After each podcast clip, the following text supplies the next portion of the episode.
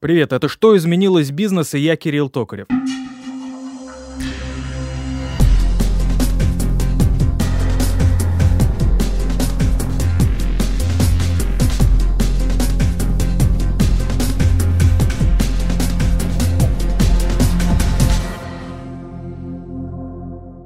У традиционных компаний, которые сегодня процветают, нет будущего, по крайней мере, в нынешнем виде. Уже лет через 10 бизнес будет другим или, возможно, совершенно другим. Точно предсказать, какие идеи выстрелят, что уйдет в прошлое, разумеется, невозможно. Прогнозы штука вообще неблагодарная. Единственное, что очевидно, это то, что многие бизнес-модели станут цифровыми, ну или еще более цифровизированными. Нужно искать новые потребности клиентов, способы их удовлетворить, максимально удобным, конечно, и недорогим способом. И здесь ну куда уж здесь без технологий. Благодаря цифровой бизнес-модели компания Netflix, например, получила конкурентное преимущество перед гигантом видеопроката Blockbuster. Такие компании, как Uber или Яндекс Такси, например, вытеснили с рынка мелкие компании и индивидуальных предпринимателей, ну и бомбил, конечно. Цифровая бизнес-модель — это не просто следствие цифровизации компании, это изменение продукта, услуги, цепочки поставок, э, пользовательского опыта и все при помощи технологий. О том, как новые бизнес-модели изменят экономику, малый бизнес, почему без цифры современным компаниям никуда, обсудим с Ильей Летуновым, руководителем облачной платформы Mail.ru Cloud Solutions и платформы Tarantul. Привет, Илья. Привет. Слушай, ну прежде всего, вот э, есть некая цифровая модель, о которой я чуть ранее говорил, цифровая бизнес-модель. Это что такое, из чего она состоит? Ты мне знаешь, меня сразу, на самом деле, эта история смущает, потому что я все эти цифровые инструменты воспринимаю исключительно как цифровые инструменты. Сказать, что есть некоторая модель, которая, э, ну, поправь меня, разумеется, угу. которая является вот цифровой, и в ней э, цифра — это так, знаешь, цель, а не средство, вернее, не инструмент. Ну, для меня, у меня это как-то в голове не бьется. Есть вот цифровая модель прям as is? Мне кажется, это такой э, ключевой вопрос в этой части. И вот я сейчас за референсию у нас к... Недавно было обсуждение Digital MBA, Enterprise, очень много э, топ-менеджеров, которые как раз вот с точки зрения погружения в цифровые технологии изучают эту историю, и возникает как бы на самом деле очень интересный спор. Вот как бы есть очень бытовые примеры, и как к ним относиться и трактовать. И вот самый такой интересный пример, в котором вот все прям зарубились, это банковские услуги. Вот то, что сделал Тиньков, и как бы сделал в цифре выдачу карты без как бы офлайна и без офисов, и как бы сделал все обслуживание. Это цифровая бизнес-модель или это просто каналы ДБО к привычному банкингу? И вот все люди с точки зрения эксперты стороны IT говорят, что это цифровая модель. А коллеги из банков такие, да нет, вы что, это же как бы просто там один из бизнес-процессов, который меняется, но де-факто, да, как бы, что кажется важным, то есть к чему мы пришли в этой истории, что сам как бы канал дистрибуции — это, наверное, еще не цифровая бизнес-модель. А вот то, что вся unit-экономика P&L меняется, когда у тебя расклады перестают быть через сеть, ты перестаешь масштабироваться в офлайне, и твое масштабирование идет через маркетинг, каналы продвижения. То есть, на самом деле, корневая история про твою маржинальность, твою эффективность и масштабируемость перестраивается. Вот, на мой взгляд, это уже как раз вот это вот сдвиг в сторону цифровой модели. Когда твоя базовая экономика, раскладки на затраты, какие-то плечи на эту историю, любой офлайн это сразу CAPEX, который нужно там обслуживать, который как бы вызывает амортизацию. То есть на самом деле для меня это как бы digital бизнес-модель. Не, погоди, ну а вот. цифра, там в, в цифре CAPEX -а нет, ты там сервера не, не, не разворачиваешь, не масштабируешь, не наливаешь, э, там, э, не разворачиваешь новые системы, не покупаешь в конце концов новых специалистов, которые сейчас стоят как каменный мост, да, я имею в виду там из разработчиков и в целом, да, то есть капекса, капекса нет тут, что ли, получается? Да нет, капекс, конечно, есть, ну. вопрос не в наличии, вопрос масштабирования. Если ты хочешь масштабировать офлайн офис и людей, ты представляешь, в какой цикл ты попадаешь. А если ты масштабируешь онлайн-услугу, ты делаешь это в течение минуты секунды. То есть у тебя как бы потенциал выхода в регионы, потенциал выхода как бы с какими-то новыми офферами. У тебя все перестает это крутиться через длинную офлайн цепочку масштабирования. И как бы у тебя совсем другая структура как бы а, управлять сетью. Это в первую очередь про менеджмент огромного количества людей управлять айтишниками, которые делают продукт и быстрее по тайм-то-маркету выпускает, это другая парадигма и культура внутри компании. Это как бы сделает вот этот свап, к которому сейчас все пришли. Да, и мне кажется, это очень классно. То, что почему интерпрайзы хотят быть айтишными, ну вот по методологии IT-компаниями, быть диджитализированными, это же как раз вот это умение, которое раньше как бы не так ценилось, масштабировать и развивать, и очень быстро адаптировать технологии по то, что нужно бизнесу, про time to market. Но вот мне кажется, если взять там пинель банка 10 лет назад и сейчас, то драматические изменения будут связаны именно вот с этим изменением. Становится существенно меньше как бы а, офлайновой истории и существенно больше инвестиций в IT, в маркетинг, в digital. Ну, это, наверное, значит, это и есть какая-то новая бизнес-модель. Хорошо. Ну, на самом деле, драматические изменения с банковской отраслью российской десятилетней давности сегодняшней, они будут не в этом, но я с тобой полностью согласен, да, потому что вся эта диджитальная история давит также. А все-таки э, хорошее мне понравилось очень сравнение про банковскую отрасль, но все-таки в твоем понимании, может, примерно, я понимаю, угу. что тяжеловато, да, сформулировать да. язык прям, а, что такое а, цифровая бизнес-модель? Ну, или, по крайней мере, а, в каких вот рэперных точках она отличается от ну, привычных, традиционных нам бизнес, э, привычных бизнес-моделей? Я вот при, тоже приведу два примера, которые вот мне нравятся. Я считаю, вот когда меня спрашивают, что такое цифровая бизнес-модель и трансформация, вот такая красивая гартерсная картинка, да, как ты идешь, инновации, смотришь технологии, берешь лидеров, вы как бы проверяете гипотезы, и вы находите новую бизнес-модель, и как бы вот успех, success, да, вот такой классический. Вот у меня есть два примера, которые я тебе расскажу. Первый пример. Компания в Германии занималась э, поставкой классических деталей на сборку на заводы. Да? То есть это совершенно такой классический бизнес, которому 25 лет, которому, безусловно, большой, масштабируемый, с логистикой, с доставкой. Они как бы развивают какие-то новые там элементы, детали, но в целом они поставляют для крупных а, там автопроизводителей определенные запчасти.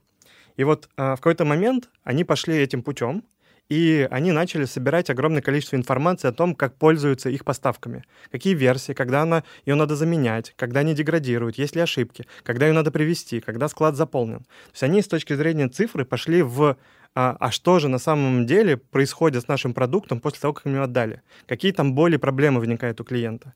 И в целом, как бы накапливая всю эту информацию не по одному, не по одной компании, а по 20, ты намного лучше можешь как бы понимать бизнес той же одной компании. И де-факто ты попадаешь в ту ситуацию, что ты намного лучше знаешь, когда нужно компании заказать еще, когда нужно перейти на новую версию, когда нужно обучить специалистов, сделать их обслуживание, и ты как бы э, из цифровой вот этого сбора информации, анализа, предиктивы и других вещей, ты понимаешь, что теперь ты можешь как бы не детали поставлять, а оказывать конечный сервис, обслуживание, все, что связано с деталями.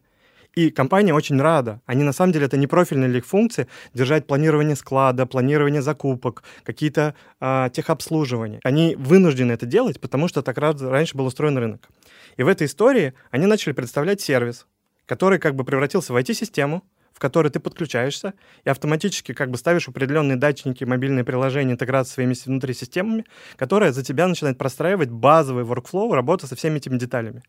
И а, через два года компания превратилась в marketplace, и эта история так понравилась всем, что теперь все детали там, для большого корпорации в Германии поставляются через них.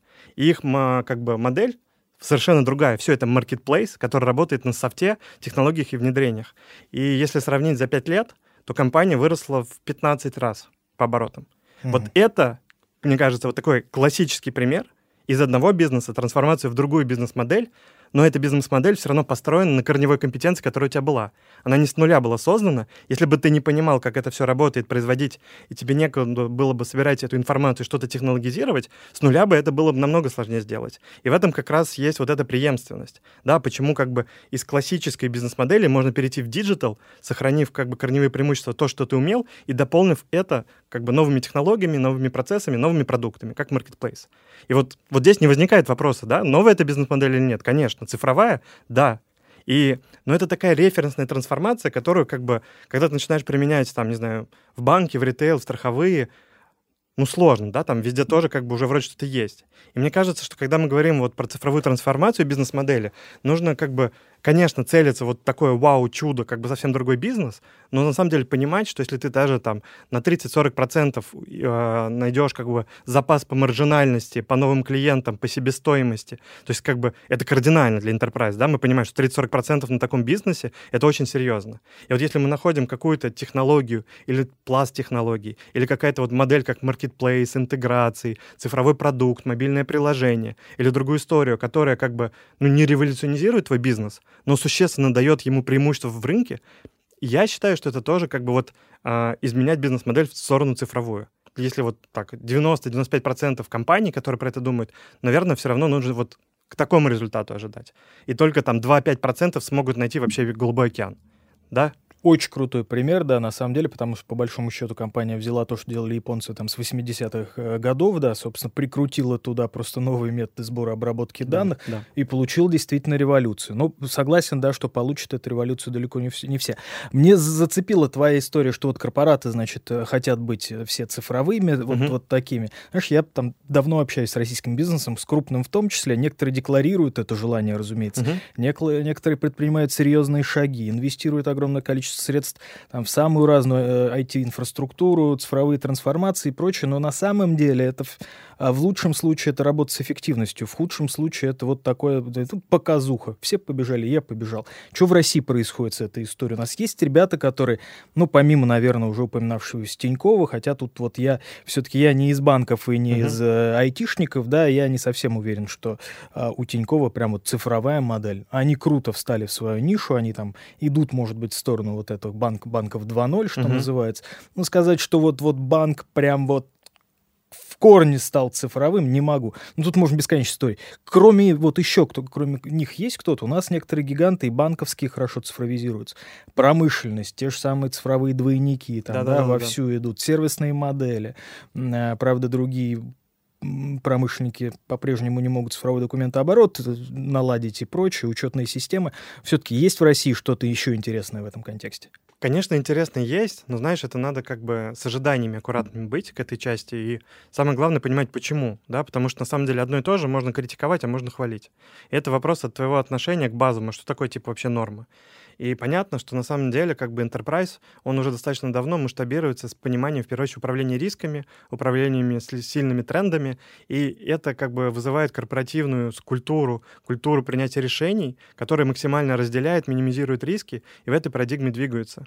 И в этом плане, когда ты запускаешь историю с инновациями, которые требуют проверки огромного количества гипотез инвестиций, ты как бы попадаешь в такой жесткий конфликт между этими историями.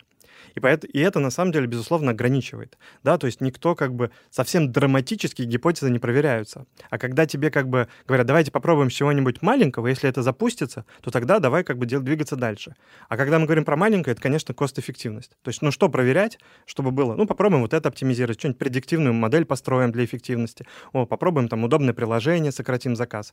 То есть естественные реакции на то, что как бы есть вот это вот давайте инновацировать, но аккуратно, чтобы нам тут ничего не порушили, что мы 10 лет строили, и как бы нашу модель, это вызывает вот такую реакцию. То есть в целом должно получиться набраться достаточная концентрация примеров на рынке, которая говорит, вот мы побежали, и даже дали еще чуть больше свободы, чтобы, например, запускать там как бы рядом а, другое подразделение, которое как бы полностью так функционирует. И такие примеры, они накапливаются. Мне нравится, не знаю, Сибур, Северсталь, X5, на самом деле такие компании есть, они достаточно большие, и они на самом деле драйвятся в первую очередь акционерам, что в какой-то момент владелец осознает, что когда он думает про 10 лет вперед, риски того, что он как бы не будет цифровым, намного больше, чем то, что они сейчас что-то сломают, проверяя гипотезы. То есть это настолько глобальные риски, что вообще твоя как бы твой бизнес устареет окончательно, и он уже будет не про управление, а про выживание. Вот в этот момент возникает вот эта энергия сила как бы поинновацировать по-настоящему потому что ты понимаешь, что стоит на кону. А для 90% госкомпаний, там, каких-то совсем крупных, нет такого вопроса. Ну, я не думаю, что как бы Сбербанк чувствует опасность. Ну, нет, конечно. Он чувствует, как как бы что-то захватывать. Но вот такую как бы опасность, как то, что э, онлайн-фуд-тех убьет весь э, покупку, э, не знаю, там, э, офлайновые магазины, в целом все уже ощущают. Да, ну, и как бы... come on, тот же самый X5 не, не поэтому цифровизируется. Ну, не убьет, ну, ну, серьезно. Это, по крайней мере, не в горизонте полтинника, и акционер, я что-то мне подсказывает. Полтинника 50 я лет, да, имеешь в виду? абсолютно уверен. Нет, нет, классическая модель вот по фуду, она, ну, вот абсолютно не, не умрет в, там, в нынешнем виде. Она трансформируется угу. радикально, как мне кажется. Опять же, загадывать на 50 лет, тем более. Штука такая. Но э, все-таки хотел бы вернуться. То есть э, извечный же вопрос, русский вопрос, помимо там, что делать, кто виноват, вот это, едят ли курицу руками, да, кто является драйвером цифровой трансформации. То есть все-таки акционер. Это единственный от ответ. И я так понимаю, что ты не веришь в цифровизацию, в цифровые модели э, в госкомпаниях. Это так? Ну, я не могу сказать, что я не верю. А, давай я тебя отреференчу, на самом деле, к предыдущему вопросу, потому что мне кажется, что это важная история. Например, еще 10 лет назад никто в Америке не верил, что Amazon убьет 50% ритейла. а он убил. И это было всего 8-10 лет назад. Поэтому как вот к тебе референс, скорее всего, как бы на самом деле за 50 лет это точно изменится. Вот тебе примеры, которые на масштабе типа в 5 раз крупнее всего нашего ритейла. Поэтому как бы я бы на самом деле серьезно об этом задумывался. Если говорить про госкомпании, у них есть давление на эти инновации, у них нет возможности их не делать, но при этом у них нет полномочий их делать, как я считаю, да, что они в очень сложной ситуации. Ты, с одной стороны, как бы должен это делать, от тебя это ждут, потому что, как бы, ну, на это есть тренд, на это есть спрос, это хорошо показывать красиво, есть ожидания, да, от всех. А с другой стороны, а как тебе делать, когда тебе как бы любой тендер по ФЗ нашему как бы пишется год, проверяются полностью PMI, как бы, как надо сдавать, как делать. То есть у тебя на полтора года процесс так, чтобы запустить тендер на какую-то технологию. Ну, то есть в этой модели ты должен быть каким-то сверхстратегом, которому доверяют в горизонте пяти лет, и ты понимаешь, что тебя не сдвинут, тебе дадут возможность довести это до конца, чтобы реально, исходя из этих ограничений, которые создаются государственными ну, деньгами, которые в это вложены, а, сделать что-то крутое. То есть это очень сложная история, она выполнимая, но тут должны быть как бы, а, наверное, какой-то новый уровень лидеров, да, которые туда приходят, при этом именно с доверием. То есть мы понимаем, что а, доверие — это одно из там, ключевых ресурсов менеджера в госкорпорациях, да, с которым он может двигаться и иметь, брать на себя риски, что-то менять.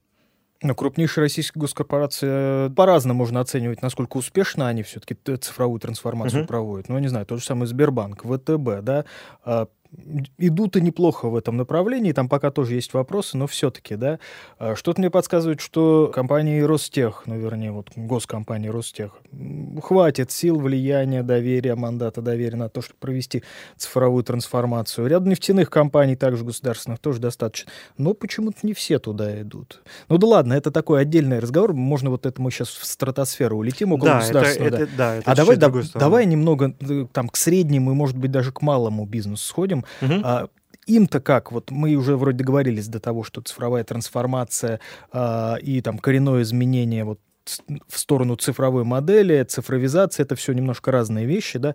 Как малышу, условному малышу или середняку понять, что вот эти изменения мне точно нужны, а я не бегу просто в общем вагоне сидячи.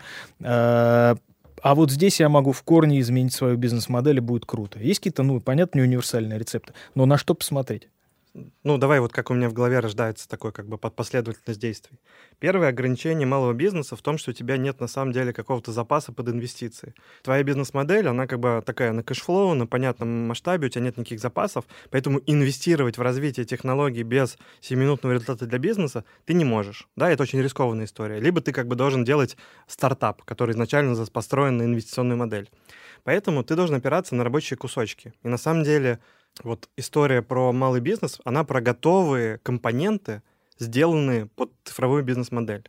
Придумали э, конструктор веб-сайтов, который автоматически интегрирован со всеми платформами, якомами, с Озоном, Wildberries. Вот как бы ты тогда берешь и такой, окей, это новая технология, классная, я закрываю там свой к моему офлайну, добавляю цифровую историю. Но если бы мне самому пришлось бы придумывать, а как мне вообще интегрироваться с Озоном и как это делать, ну, это бы не, не было возможности это сделать для малого бизнеса. Поэтому как раз такие IT-компании, IT и digital-компании — для них это рынок, создавать готовые решения для бизнеса, которые решают очень понятную конечную задачу. То есть они дают им доступ к этой технологии без уже рисков на R&D, на исследования, time to market, вот на всю эту историю, а в моменте, которые могут генерить им новые деньги, а, новую прибыль. И здесь запас большой. То есть если ты сейчас на самом деле, мы сейчас неплохо начинаем как бы умный CRM, колл-трекинги, автозвонки, автоботы. Появляется там автоматизация колл-центров, замена, да, там а, робо роботизация определенных вещей. Сначала, на самом деле, хоть и рынок там SMB в России не супер большой по доле, но под него тоже генерируются сейчас решения, и если ты развиваешь среднюю компанию, ты вообще обязан на это уже смотреть, иначе ты просто по маржинальности длинно не выдержишь конкуренцию. А если ты малый бизнес, тебе классно бы приглядываться, что-то пробовать, потому что, возможно, это вот твой шанс вырасти из малого бизнеса в средний. Но это не собственные инвестиции, это не собственные айтишники, это как бы получение с рынка правильных инструментов, которые создали IT-компании. Ну, это все вот в облака, в облака туда. Ну, Коробочные SaaS. решения, ну да, да SaaS, да. SaaS, SaaS. да, то есть Это все про SaaS. И в том числе для, для малышей тоже достаточно сейчас такой истории, да, потому да. что я знаю несколько проектов, да, но так, чтобы э, их было много, нет. Ну, я, наверное, не настолько в теме просто. На самом деле очень хорошо сейчас наполняется этот рынок. Там есть спрос, там как раз устарели вот предыдущие уровни решения, старые CRM-ки, как бы они вот такие были построены на автоматизации процесса. Давай тогда сразу прям посоветуем нашим слушателям, у которых там малый бизнес какой-то, вот где можно сэкономить, где можно там подкрутить эффективность, за счет каких продуктов, прежде всего, доступных относительно для малого бизнеса, ну или которые вот масштабируются, пытаются куда-нибудь в сторону среднего вырасти. Вот что можно поменять, прям то, что уже, на твой взгляд, морально устарело, это все есть вот в САСе. Угу. Ну, давай прям пойдем последовательно. Первая, наверное, история. Начнем с маркетинга. Да, у всех есть задача делать сайты. А, куча готовых инструментов быстро делать сайт, в который встроены платежи, в который встроены как бы кваринг, в который встроены элементы дожима, которые сразу синхронизированы в CRM и задают задачу тебе на людей. Дальше у тебя есть как бы фаза продаж. У тебя есть чат-боты, которые на сайте могут подсказывать автоматически, а, что выбрать, давать рекомендации а не лично, ну, не личный человек делать. Есть автообзвоны, есть скрипты обзвонов, а, есть а, боты в чатах, то есть это вот про коммуникацию с клиентом. Дальше вокруг этого всего есть а, а, история с логистикой. То есть не надо больше придумывать, как брать курьеров, куда нанимать. Нужно прям к своей CRM интегрировать систему логистики и из как бы по автоматизации получать и подключаться. То есть вот эта вот бэк-офисная вся история, которая автоматизируется через бухгалтерию, через а, HR-ные истории — и это все собирается где-то, как бы ты должен выбрать какую-то базовую платформу, например, там Bittrex или какую-то другую историю, и к нему все как бы а, кусочки интегрируются. То есть все сейчас понимают, что а, каждый SaaS должен быть так сфокусирован на своем, но они должны быть интегрируемые. И вот это, мне кажется, самое сложное, что вот в голове айтишника такое очень понятная история, берем кусочки, интегрируем, а в голове бизнеса это пока типа бардак. И это, наверное, вот эта история, куда нужно руководителю бизнеса погрузиться, чтобы понять, как вообще объединять разные кусочки, которые делают задачи, и почему это реальная задача, все это объединить в единую платформу бесшовно, что у тебя люди работают и как бы, ну, прозрачно понимают, так что там вообще где происходит, на каком этапе. И это, наверное, как раз вот челлендж для человека в бизнесе. Понимать, как правильно это внедрять, интегрировать, не разрабатывая свое. Ох, конечно, тут руководителю надо выделить время. Тут это локдаун, тут кризис да, закредитованность, да, да, да, тут да. пожарные, тут это милиция. Это вот... про образование. Конечно, это... это, ну, это, это и про конъюнктуру, конечно, потому что, увы, да, просто зачастую, как ты совершенно правильно отметил, да, это, это постоянный cash flow, да, это постоянная жизнь, жизнь в моменте и прочее прочее. Если все-таки возвращаться к вот этой такой то замечательной, красивой штуки, благородной, сияющей, да, которая наверняка всех победит, цифровая бизнес-модель, да. Угу. Как ты думаешь, вот как, как, когда нужно задуматься, что вот моя модель нынешняя, она должна трансформироваться, не просто докрутиться с помощью там различных эффективных штук, да, а стать цифровой, да. Вот, вот есть отрасли, где это прям должен этот пивот случиться. Э, как вот ты это видишь? Вот есть компании, которым обязательно надо прямо сейчас присмотреться к этому. Mm-hmm. А для этого, для того, чтобы достигнуть этой сияющей вершины, мы должны пройти вот эти вот этапы, вот, вот степ-бай-степ. Мне кажется, очень крутой способ э, такого анализа э, вот этого вопроса — это анализ венчурного рынка Америки и России с точки зрения отраслей. Вот если мы сейчас видим, например, огромный тренд стартапов в страховании, как бы это о чем говорит? Что огромное количество digital умных людей видят неэффективность модели, что она устарела, и что ее можно disrupt -ить определенными вещами. Это для тебя лобовой сигнал, что куча людей уже рядом бегут и думают о том, как это перестроить. И значит, ты уже, имея свой как бы ну, такой гандикап объема, тоже должен туда двигаться. То есть вот страховые — это как бы очевидный пример.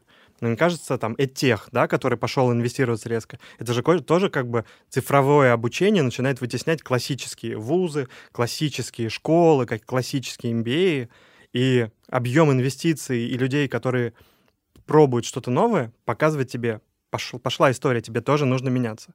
Ну, наверное, мне кажется, это очень хороший, на самом деле, индикатор. Вот взять и четко мониторить, что происходит в венчурке по твоей отрасли и оттуда забирать, может быть, модели, не стесняться этого. Может быть, покупать стартап, а может быть, именно сама идея. Во что верит инвестор? Почему инвестор дает там десятки миллионов долларов в какую-то маленькую историю, которая как бы лучше сделает страховой продукт жизни? Почему? в чем он убежден. И здесь очень много инсайтов для классического бизнеса, на мой взгляд. И вот эти вот заходы с созданием ну, наверное, ты знаешь, да, сейчас все инкубаторы создали рядом с собой и фонды. Ну, конечно. А и мне кажется, это очень классная история, как раз типа, ну, о чем думают люди, понимать. Я не уверен, что все это воспринимают именно вот так по-умному, как анализ, типа держать стартапы и помогать рядом с собой, но вообще это очень классный способ понимать конъюнктуру, а что люди думают вообще про эту отрасль, про новые модели какие-то, про новые стартапы, а, и быть в этом в курсе, и за себя в момент, когда ты что-то поверил, брать и быстро забирать внутрь. Вот эта модель мне очень нравится, но кажется, что у нас больше про пиар пока это сделано. Может быть, еще не научились мы как бы из венчурки в, истаскивать вот эти инсайты а, в enterprise. Ведь это же тоже классная история, как бы не культуру менять, а делать рядом историю, от которой так точечно, концентрированно забирать классную идею, которая родилась в стартапе. Согласен с тобой, что это, да, скорее, наверное, в большей части случаев про пиар у нас, увы, но я надеюсь, что мы эту всю историю э, перерастем все-таки, да, наверное, болезнь роста, ну и особенности российского капитализма. Mm-hmm. Слушай, хотел бы немножко перевернуть, может быть, историю. Мы же с тобой там не только э, вот там строители, построители, бизнесмены, там э, и профессионалы, мы в том числе там потребители. Вот я за минералочкой сходил, купил, э, ты вспоминал про чат-ботов, я отродясь не пробовал, не пользовался ими, потому что, на мой взгляд, это все садом, э, отвратительно и, и, и вообще вообще как бы угу. я никогда не буду этим пользоваться. Автодозвон это безусловное зло, прям в чистом виде, прям убийство детей, вот вот вот то же самое, да. Э, риски цифровизации для компании, да, попытки вот переложить часть функций привычных, может быть, для человека на э, машину, да, несовершенство, ты говорил о том, что можно подтянуть к CRM логистику, да, замечательная штука, но я знаю, что в огромном количестве случаев это упирается в человека, в экспедитора, Э, в курьера, который чего-то там где-то потерялся, э, или вчера ему было слишком хорошо, а сегодня слишком плохо, да? Обратные стороны цифровизации, они каковы? Вот и как, на твой взгляд, можно их избечь? То есть это безусловный контроль постоянно или есть другие инструменты, может быть, какие-то еще цифровые инструменты позволяют этого избежать. Ну и тогда, коль уже заговорили про минусы, для нас, как для потребителей, насколько, какие задачи позволяют прям бесконечно круто решать э, цифровые бизнес-модели. Мы просто уже на самом деле настолько к ним привыкли, да, ко многим uh-huh. из них, да, что они кажутся, ну, уже, ну, все, да, там, заказать отель через Booking какой-нибудь, да, или Airbnb, это абсолютно понятная штука. Потерял карточку, на завтра к тебе приедет Тиньков, да и Сбербанк тебе на завтра уже приедет, как и большинство других там банков первой десятки. Круто, но тут опять же цифровой, не цифровой, но можно долго там э, цифровые штуки перечислять вот эти плюсы, минусы и как этих минусов э, от них избавиться? Давай я сначала поговорю про эти минусы. Давай. И на самом деле вот этот минус, который ты назвал, он очень верным. И для digital-компаний это самая главная зона, как бы кто выигрывает в текущей части. То есть доставка, такси, это же все как бы про реальный мир, его вот эти ограничения и попытки их ввязать в новую модель. И поэтому это очень сложная задача. И тот, кто как раз как бы находит этот стык с офлайном, не знаю, вот Wildberries классный пример, да, это как бы вроде бы цифровая компания, но вся компетенция Wildberries в том, как они отстроили логистику и работу с людьми. Конечно. Это чисто и, про... И склады, про, склады, физи- да, физический да, да, мир, да, да. да. То есть это как раз вот этот стык, э, все большие компании, digital, которые сейчас есть, это то, что ты как бы, имея какую-то digital компетенцию, начинаешь осваивать реальный мир. И если говорить про технологии, то очень много работает про нейронные сети, безусловно. То есть, то есть офлайн мир как бы невозможно алгоритмизировать. И это ты прав. Но как бы понимать, что есть вероятность такого события, есть корреляция, и к ней можно как-то подготовиться и более гибко среагировать, это, с одной стороны, дает сложность этих IT-продуктов, и поэтому как бы просто разработать логистику, это уже как бы не 3-4 человека, которые написали, как куда ездит, а это 150 дата-сайентистов, которые построили сверхсложную модель, и только тогда качество действительно такое, что бизнес, когда интегрировал это в CRM-ку, он это, это, это качество ему как бы в плюс, а не в минус. То есть это должно быть 98%, а не, например, а не 88%. Потому что 12% уже убьют у тебя всю как бы маржинальность и ощущение клиентов. И вот эта борьба за эти 10% это вот то, куда бьют сейчас все технологические компании. Mail, Яндекс, Авито, Wildberries. Как бы это все как чуть более точно предсказывать реальный мир, на него реагировать и усложнять, и усложнять бизнес-модели, модели нейронных сетей и как с этим работать. И это, с одной стороны, и как бы ограничение. Почему туда сложно зайти интерпрайзом, да, потому что там очень много технологичности и сложности в этой истории. Э, и, ну, но путь туда. И, как ты видишь, постепенно все лучше и лучше, да, то есть у нас сейчас уже заказ э, продуктов 15 минут, раньше было 2 часа. И это все про технологии. Да вот с одной стороны это безумно круто, это все будет улучшаться, и время не только доставки, но вообще, наверное, вот эта погрешность, она будет снижаться. Угу. Меня, знаешь, что пугает? То, что вы вот такие крутые гиганты, вы на самом деле, ну, вы вынесете с этого рынка и уже выносите тех игроков, которые, а, ну, компетентно хороши, но они пилят не алгоритм 24 на 7, да, они пилят, ну, там вот традиционный клиентский сервис, там, может, склад тоже, он, конечно, весь технологичный, но он не, не настолько глубоко. То есть ваше преимущество на, э, именно в сфере интеллектуальной, да, в сфере алгоритмов, которые в конце концов всех победят, uh-huh. да, ну, не всех, я надеюсь, уверен, людей не победят, все-таки колоссальное. Но вот это, это, это просто я... Мне кажется, это правда жизни. Посмотри а, на да, самые я дорогие даже не компании в мире. Я не пытаюсь, чтобы сделать так, чтобы ты оправдывался, начал говорить, да ну, ну что же, ну ладно, всем хватит места. Это просто... хорошо, понимаешь? Вот как бы ты же вот у самых дорогие компании Apple, Amazon, Google, они же абсолютно про это, про технологическое доминирование на огромном масштабе.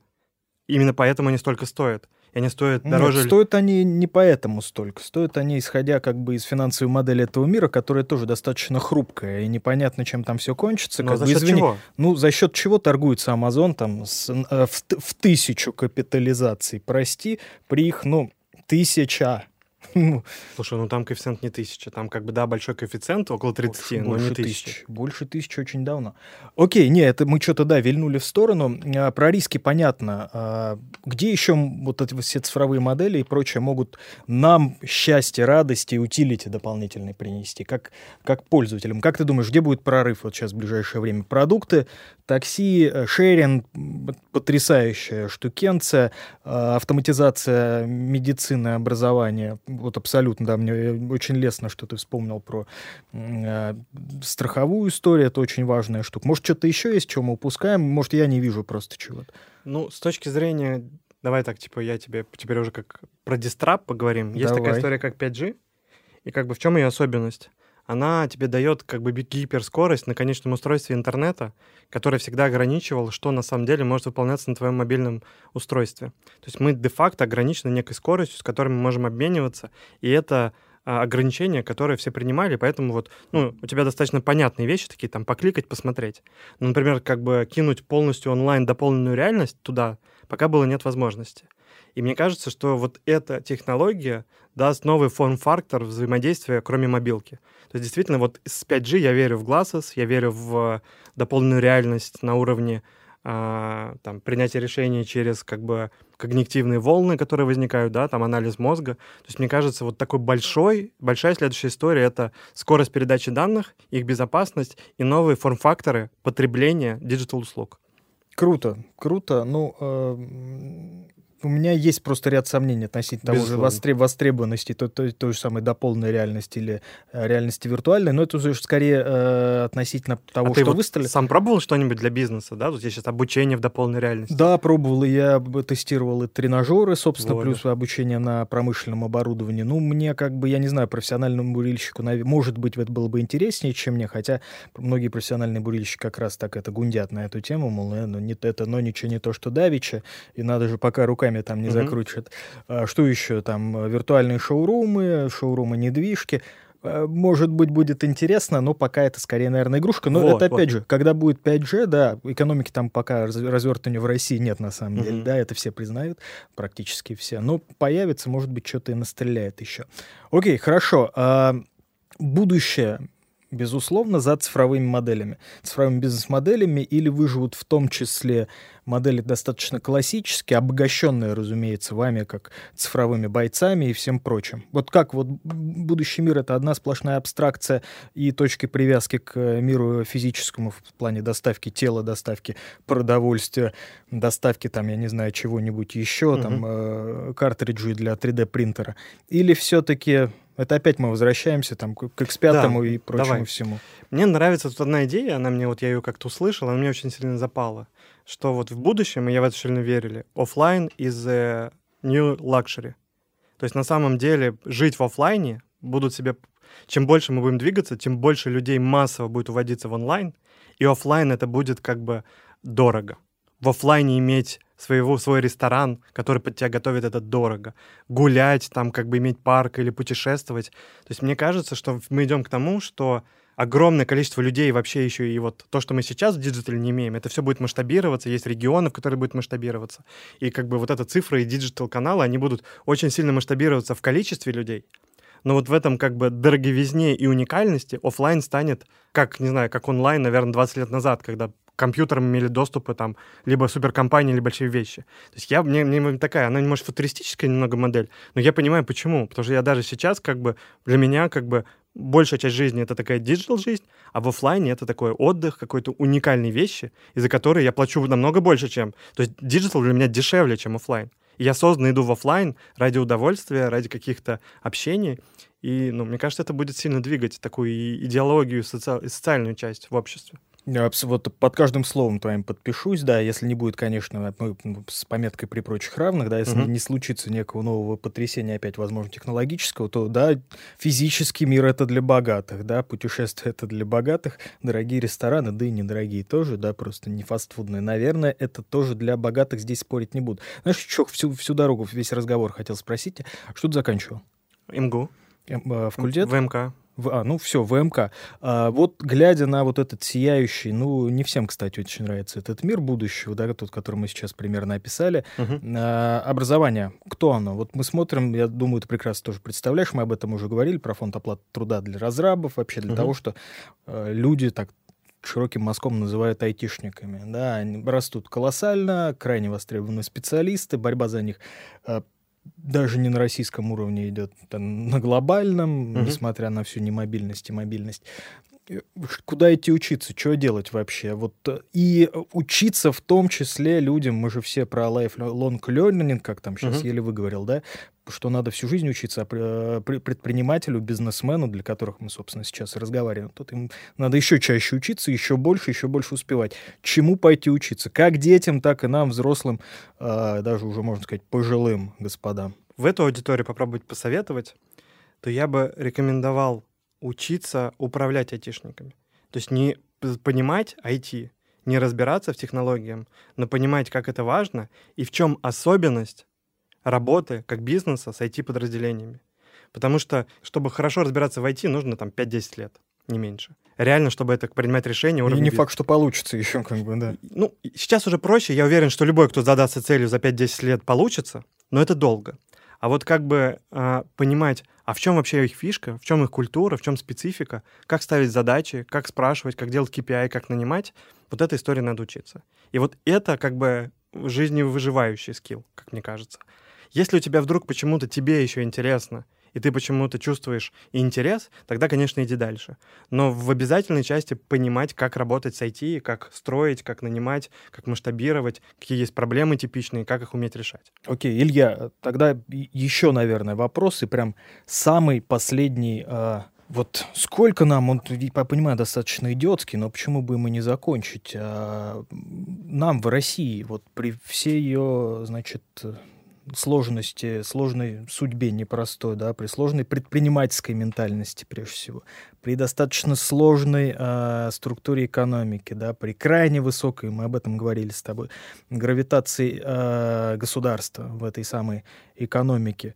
Вот сколько нам нужно циф, вот доля цифрового бизнеса, чисто цифрового или там в большей степени цифрового, какой она должна быть, на твой взгляд? Или, не знаю, в целом в мире, вот там в горизонте пяти лет, насколько экономика должна быть цифровой, чтобы она была конкурентоспособной? Я понимаю, что я не прошу тебя там угу. назвать конкретную долю, может быть, но все-таки, что нам нужно всем сделать, чтобы совершить такой рывок?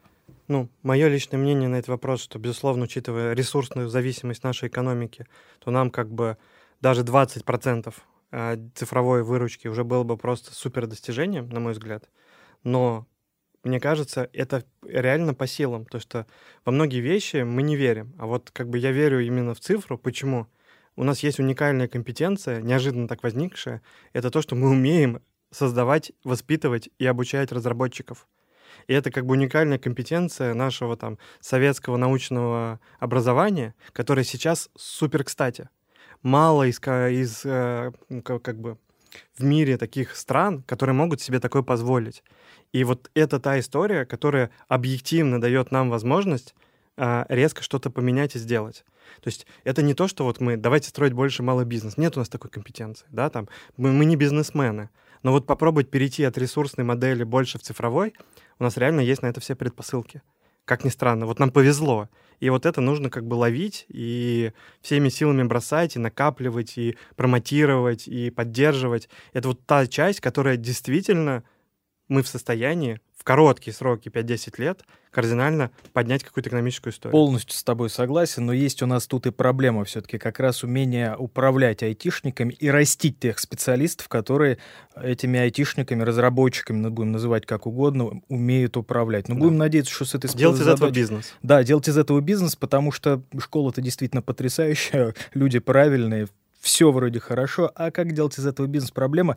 Ну, слушай, я думаю, какие-то советы сегодня дали. Спасибо тебе большое, было да. крайне интересно. Спасибо что тебе. о том, как, да, о бизнес-моделях, о том, как они изменят экономику, малый бизнес, а может быть, экономику всего мира. Мы говорили с Ильей Летуновым, руководителем облачной платформы Mail.ru Cloud Solutions и платформы Tarantul. Илья, еще раз спасибо тебе большое. Спасибо. Итак, это «Что изменилось? Бизнес». Кирилл Токарев. Слушайте и подписывайтесь на наш подкаст в Apple Podcasts, Яндекс Музыки, Castbox или на любой другой платформе, где вы слушаете подкасты. Всем пока. Пока.